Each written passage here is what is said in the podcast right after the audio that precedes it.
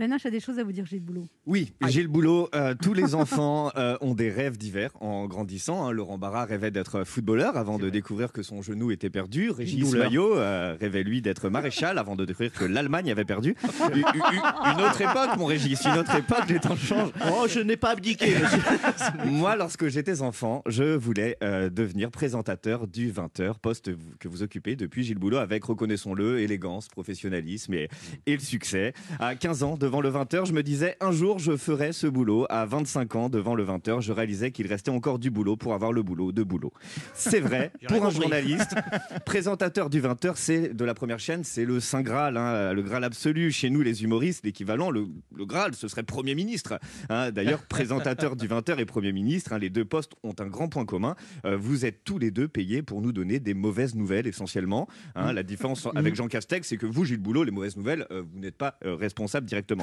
Et, on sent bien d'ailleurs hein, que parfois vous cherchez à détendre un peu euh, l'ambiance hein, en invitant des, artistes à la fin du journal, euh, des gens drôles tels que Jamel Debbouze, Omar Sy ou Anne Hidalgo. Et ça, ça fait du bien en fin, d'édition. Et au-delà du fait que vous soyez là hein, pour de très nombreuses années, c'est pour cette raison qu'au final, j'ai opté finalement pour humoriste chez Anne Romanoff. C'est nettement plus léger comme ambiance, moins, moins anxiogène que le 20h. Au 20h, vous devez gérer quotidiennement des morts, des drames, des catastrophes, des attentats, les allocutions de Jean Castex. C'est l'enfer. Nous, le pire qui peut nous arriver en termes d'ambiance ici, hein, c'est si la patronne découvre qu'elle a pris 2 kilos avant d'arriver à l'enregistrement.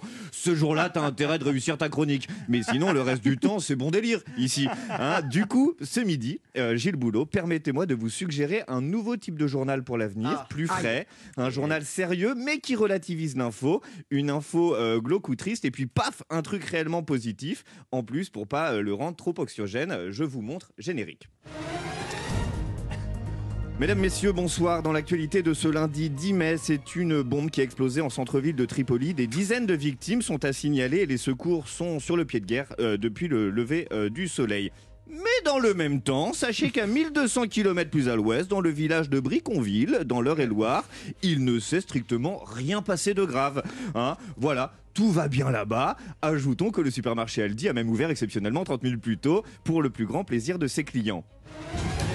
Fait divers, les violences continuent d'enflammer de nombreux quartiers en France. La nuit dernière, c'est un jeune homme qui a fini complètement défiguré. Ses proches se veulent néanmoins rassurants. Selon eux, la victime était déjà très moche avant le drame. Et enfin, réchauffement climatique, malgré des mesures fortes prises par le gouvernement, la situation ne s'améliore pas et la fonte des glaces s'accélère. Les scientifiques sont formels. Certes, c'est bientôt la fin du monde, mais d'ici là, vous pourrez bronzer en janvier et adopter des bébés manchots en mal de banquise. Une bonne nouvelle pour tous nos amis du monoeil et des animaux. Voilà, c'est la fin de cette édition. Demain, nous fêterons la Saint-Nazaire. hein, euh, une bonne fête à tous les bateaux.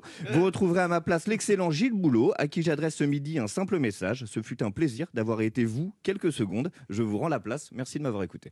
C'est tellement réaliste. Et en plus, blague à part, vous avez mis le doigt sur quelque chose d'essentiel qui est que c'est la recherche effrénée de quelque chose de positif quand même. Et il, est des, des jours où on ne parle que de choses affreuses.